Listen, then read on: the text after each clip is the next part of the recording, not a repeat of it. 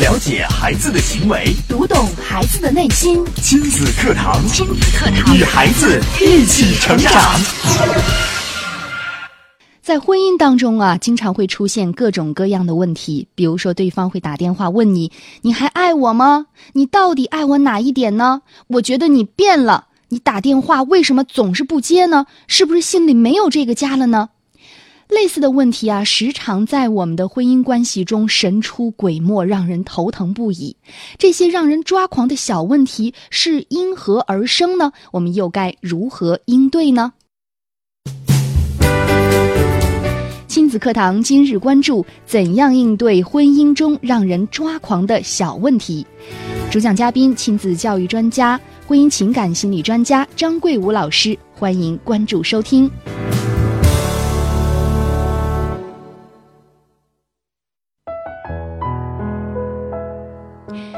好，大家好，欢迎大家在每天上午的十点到十一点，锁定 FM 九三一郑州经济广播，收听亲子课堂。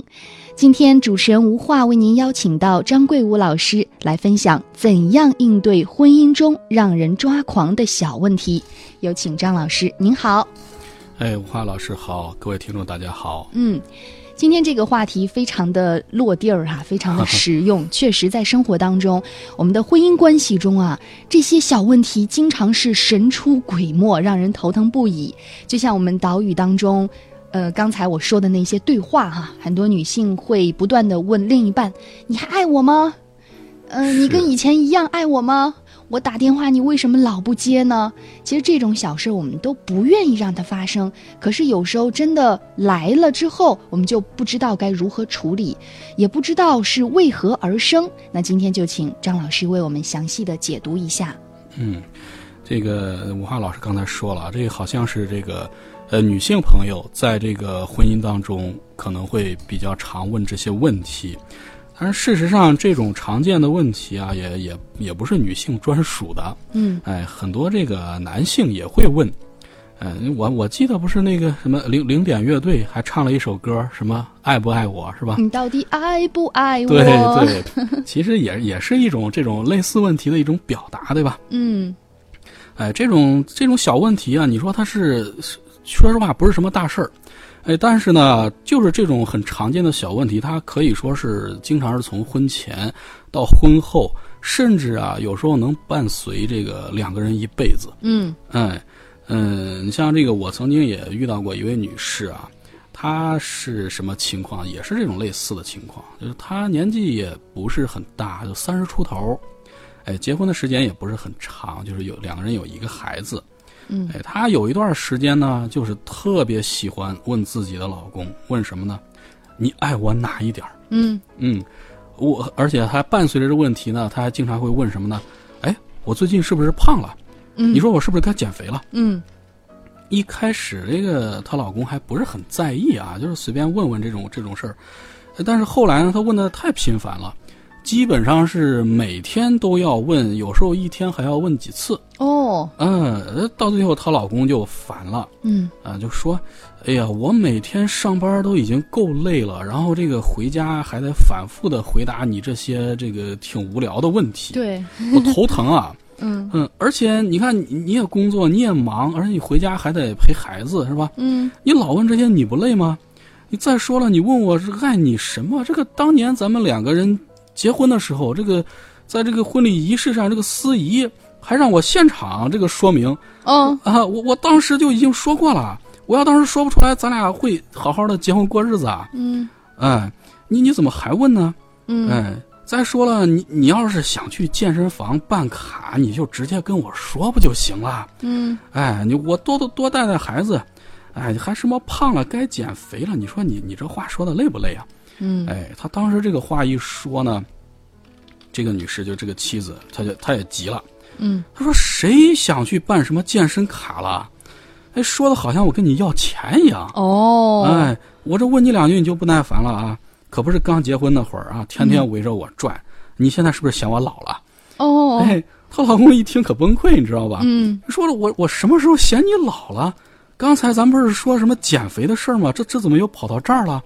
哎，然后这这一来二去，然后两个人就搅缠着没完了。嗯哎，咱们看这种小问题是不是挺让人头疼的？本来没什么事儿，然后就因为这个，然后整天就就唠唠叨叨唠唠叨说这个两人就挺烦。嗯，你看这个为什么咱们这个婚姻当中的这个伴侣会问这些小问题？其实是有很多的原因。嗯呃，呃，我记得以前是不是迪兰老师还是哪位老师讲过这个亲子关系？嗯，呃，说过这个依恋的类型，嗯这个母婴依恋的类型。是的，哎，这个婴儿依恋分为什么安全型、安全型回避型，还有还有这个焦虑型，对对吧？嗯哎，这个它这个依恋类型的这个差异产生啊，这个其实有时候也与后天的这个教养啊，还有这个家庭环境都有关系。嗯哎，特别是这个，你像这个焦虑型的这个依恋，他这个孩子呢，他经常和其他人的关系啊，嗯就是要么是比较紧张，嗯要么就是比较依赖，哎，就是比较矛盾的这种。嗯事实上，就是这种咱们这个儿童婴儿期的这种依恋关系啊，嗯它形成了之后，对这个成年之后，特别是这个婚恋，走入婚恋之后，这个对婚恋关系也是有很大影响的。嗯哎，等到这个长大成人之后啊，这种依恋类型的人在亲密关系当中啊，呃，可能就相对来说更加害怕，害怕什么呢？害怕他人呃觉得自己没有价值了，或者说我的价值降低了，然后这个对方就会远离自己。嗯哎，他有这种焦虑在。像刚才这个例子里边的这个妻子啊，就后来呢，就是经过了解她的这个成长经历之后，就发现她可能就比较倾向于这种焦虑型的这个依恋模式，嗯小时候形成的。哎，所以呢，在他们夫妻两个人这个结婚之后，有了孩子之后，哎，他们的这个亲密关系的模式就发生了一定程度的改变。嗯有孩子了，结婚了，然后这个责任就更多了。嗯哎，两个人呢都把这个精力更多的这个投入到自己的工作还有孩子身上，呃，特别是这个做丈夫的，他对妻子的关注，呃，从时间上啊，还有什么呢？这个确实是不像以前那么多。哎，这个这个妻子呢，她自己又自认为自己的这个魅力可能有所下降，就像嗯她一直在问自己老公：“我是不是需要减肥啊？”哎，就问这些问题。嗯，这个时候她就开始担心：“哎呀，我的老公是不是不像以前那么爱我了？嗯，哎，是不是对我有点嫌弃了？”哎，甚至是有些极端的人可能会想啊，会会自己就是无端的猜疑，是不是有变心的倾向啊？嗯呃，一到这个时候呢，他就会不断的、频繁的去问：“哎呀，你爱我哪一点儿啊？嗯你还爱不爱我呀？”这些问题呢，其实就是想通过对方的这个回答，然后来确认自己婚姻关系安全，嗯，哎，减轻自己的一些焦虑，对，哎，包括说什么我是不是该减肥了，其实也是在确认自身的价值，哎，在对方眼里边有没有什么变化啊、降低啊，哎，他都是为了做一个确认，是，确认自己在这个情感关系、亲密关系里边的这个是安全的，哎，他就放心了，没那么焦虑了。嗯呃，包括这个我们每个人啊对自我评价的这个坐标，其实也会影响这个问问题的这个频繁程度。对。如果啊是自我评价过低的话，可能就会频繁的想得到别人的一个认可。对，哎，包括你像咱们这个每个人的行为，以前讲过，行为的动机有什么？有内因，还有外因。哎，咱们这个评价自身的这个方式呢，也有内部评价和外部评价。哎，如果说一个人他习惯于将这个外部评价当做一个评价自我的这个参考坐标的话，然后我们的这个情绪有时候就很容易出现波动，因为这个外部因素我们控制不了。嗯哎，当一个人习惯了通过这个外部评价来确认自己或者自己在关系当中的这个价值的时候，他就需要不断的去提问，然后来确认。哎，因为这个他评判自身的这个这个关系中的价值是需要对方给自己反映的。嗯哎，嗯，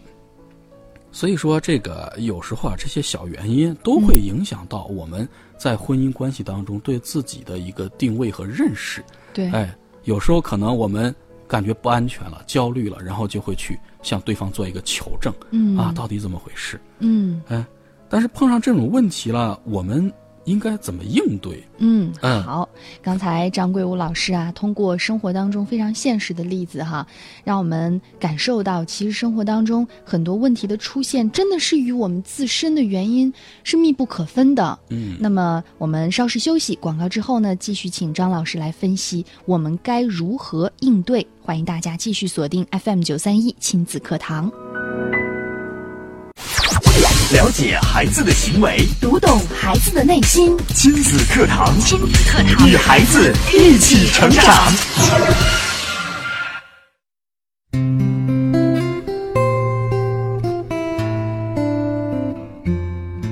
好的，继续回到亲子课堂的节目当中。今天主持人吴化为您邀请到张桂武老师来分享的主题是怎样应对婚姻中让人抓狂的这些小问题。接着有请张老师。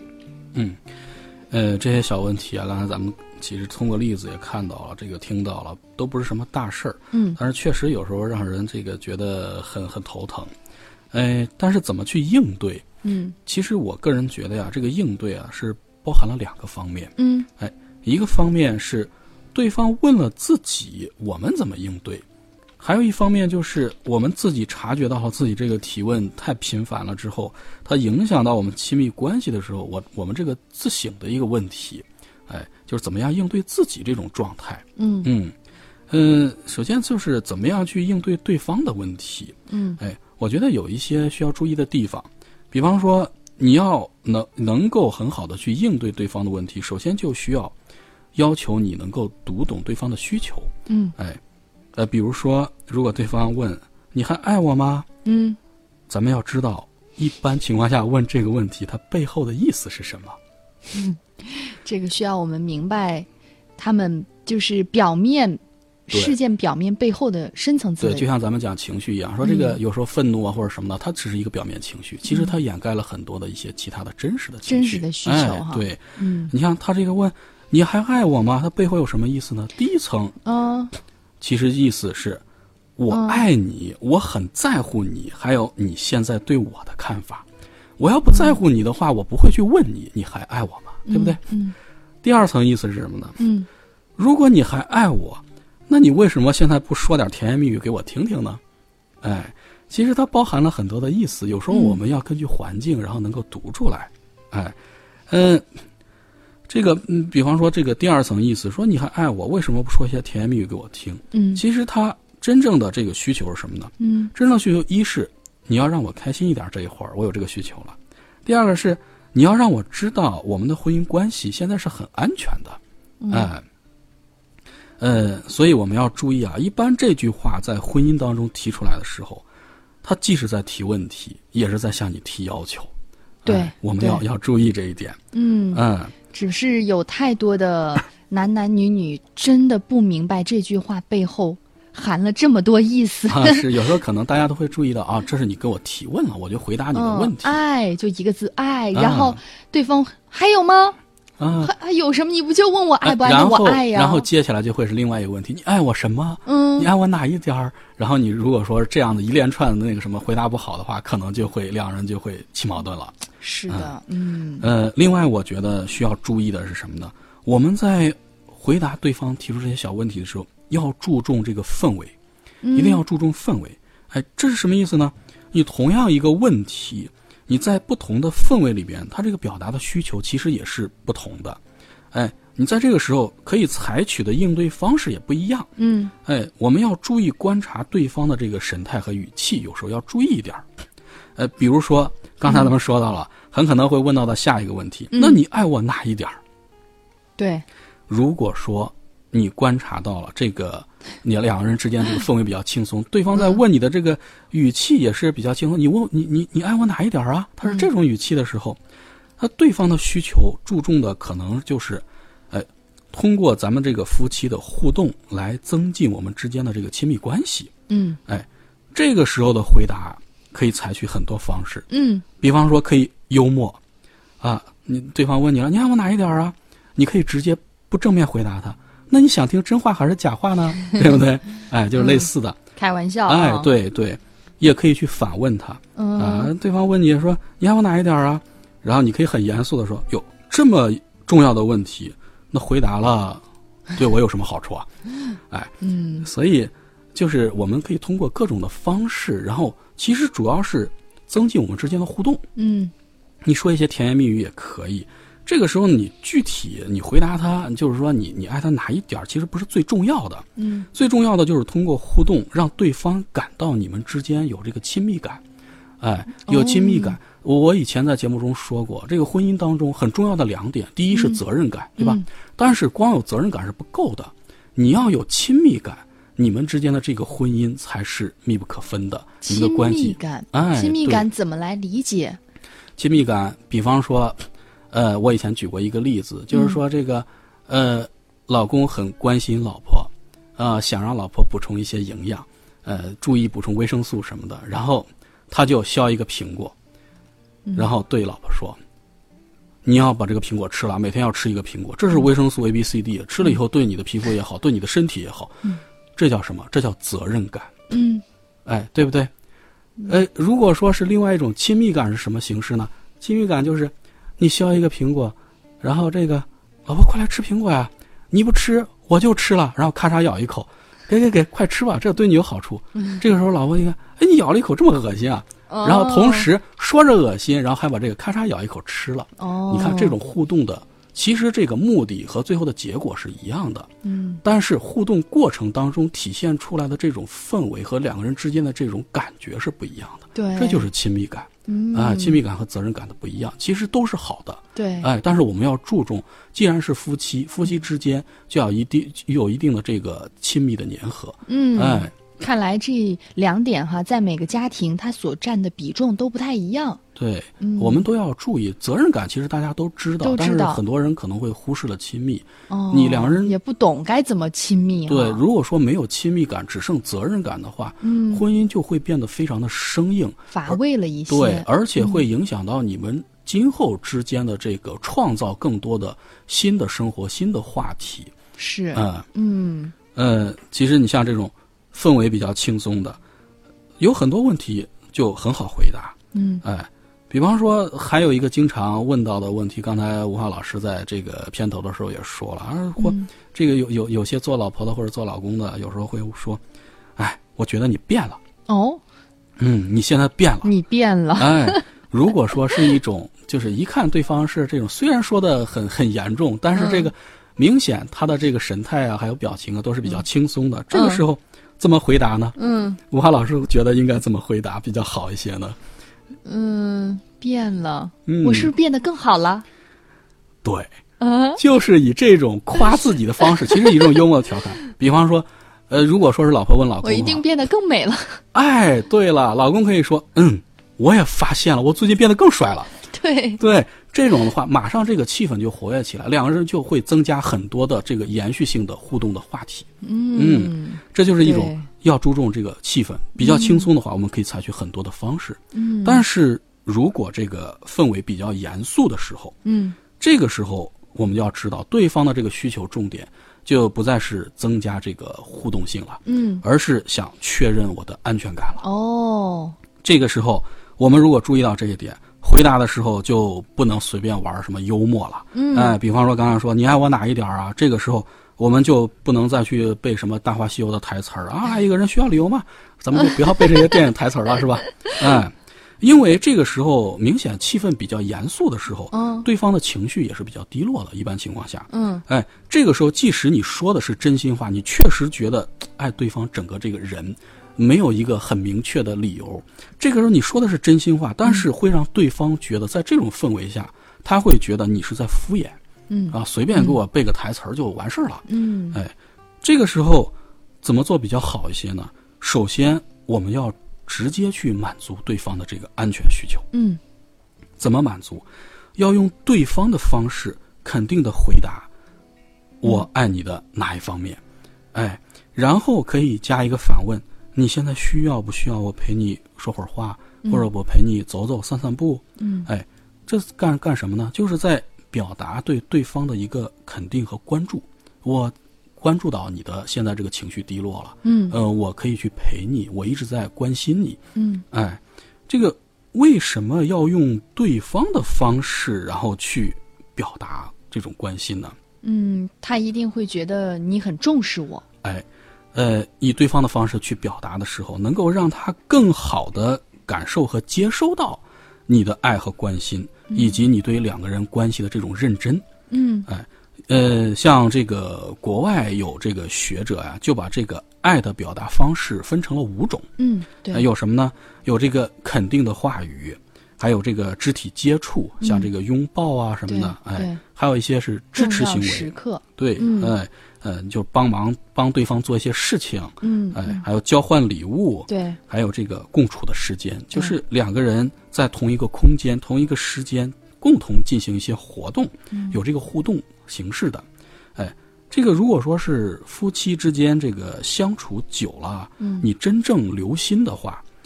对对方有一个积极关注，你就会知道自己的另一半他的这个习惯是什么，习惯用哪一种方式来表达这个爱、表达关心。嗯哎，这个时候如果说你用对方的这个方式来表达的话，他会很好很快的就接收到。对对对哎，因为那是他自己内心真正最需要的。对对对，他也习惯这种方式对，。比如说，呃，另一半他是很喜欢这个呃亲密接触的，拥抱啊、嗯亲吻呐、呃，但是呢，你你是从自己的出发点出发，你很喜欢礼物，你总是不断给他送礼物，可是那不是对方真正哎，需这要就的。是一个需要。我们说给对方需要，一对定是对方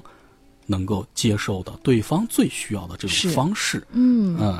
嗯，刚才这个文化老师就说了，你你你，如果说你习惯于送礼物，当然对方习惯于拥抱，嗯这个时候对方呃向你寻求着问题的时候，提问的时候说你爱我哪一点儿啊？或者说你是不是不爱我了？嗯这个时候你如果说是光是、啊这个嗯不要问这些了，我送你个什么东西？对啊，我怎么不爱你？我天天啊给我你天买天给礼你物，买东西，这个时候对方就会觉得你好像是和他不在一个不在一个交集上。哦，可能对啊方也说不清楚，这就造对成了一些矛盾摩擦。对，这个时候不如说是直接就是给对方一个轻轻的拥抱，嗯然后对他说出来一些话，回答他的问题，让他能够真实的感受到，啊、对，这种就好得多。嗯呃，你像这个呃交换礼物这种方式啊，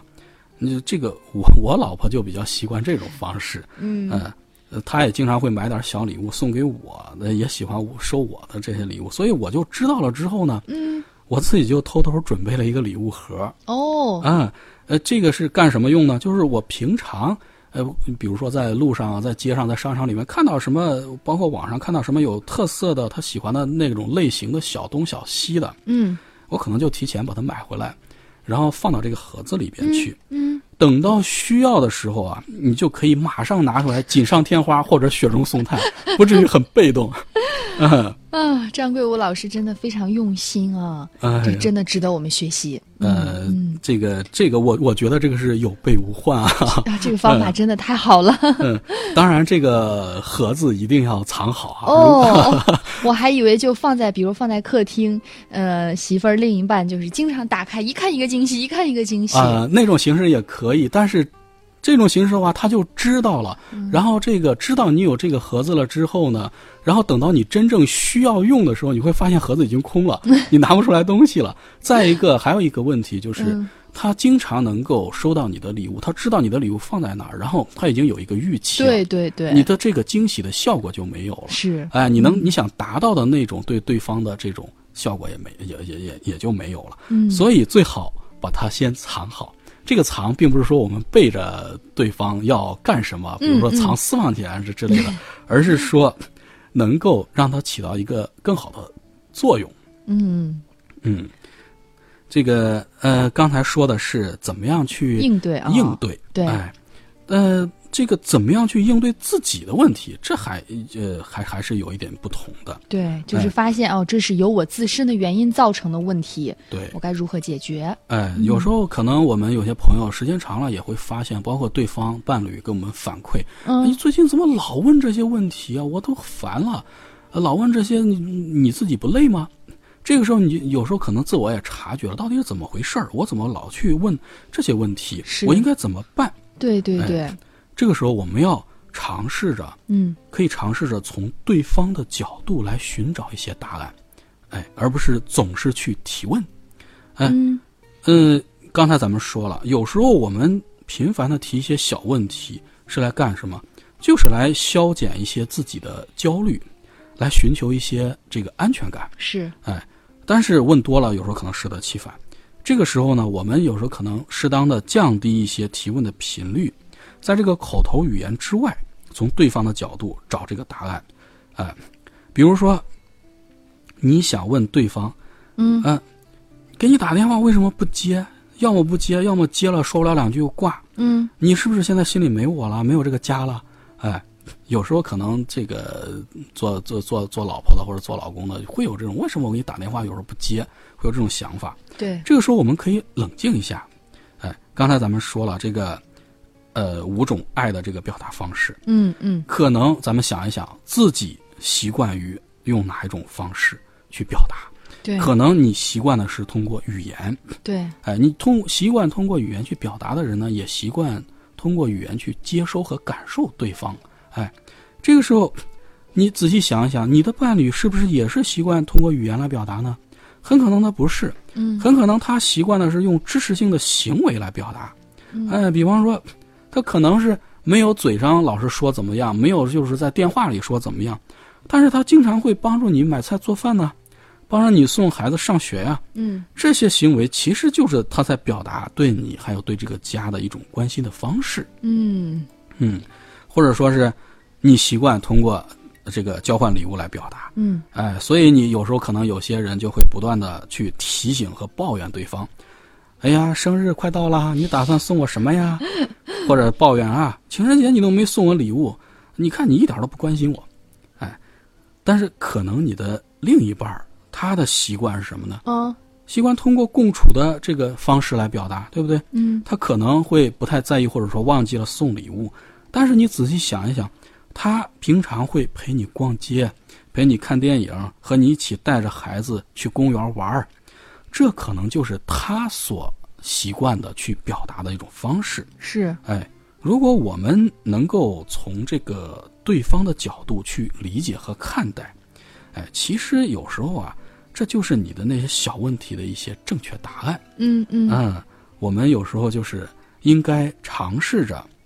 从对方的这个角度去看一看，哎，而不是说总是从自己的角度去理解问题，好像是对方没有按照我的这个方式去做，嗯就是不关心，对对哎，所以我们问一些很多的小问题，这个时候对方他回答问题的方式又不是你所期待的、你所习惯的，可哦能你们之间的这种信息和沟通的这个交流就会有偏差。嗯嗯嗯不要自寻烦恼了。对，嗯，好，这是张桂武老师啊。通过这两方面，第一就是要先从自身来解决问题，第二是从对方的角度出发来应对这些矛盾哈。相信对于收音机前的听友都是非常有帮助的。好，那看看时间关系啊，我们今天的节目就到这里了，感谢张老师的精彩分享。如果说大家想听到亲子课堂的往期录音的话，可以直接来关注我们的公众号“亲子百科”，百是千百的百，课是课堂的课，在左下角的菜单栏就可以找到亲子课堂的往期录音，打开之后就可以反复收听了。如果说您想加入到亲子课堂的大家庭，也可以在我们的公众号“亲子百科”当中来输入“微信群”三个字，我们的主持人会把您拉入到我们的亲子课堂微信群当中。好，今天节目就到这里，明天的同一时间我们再见。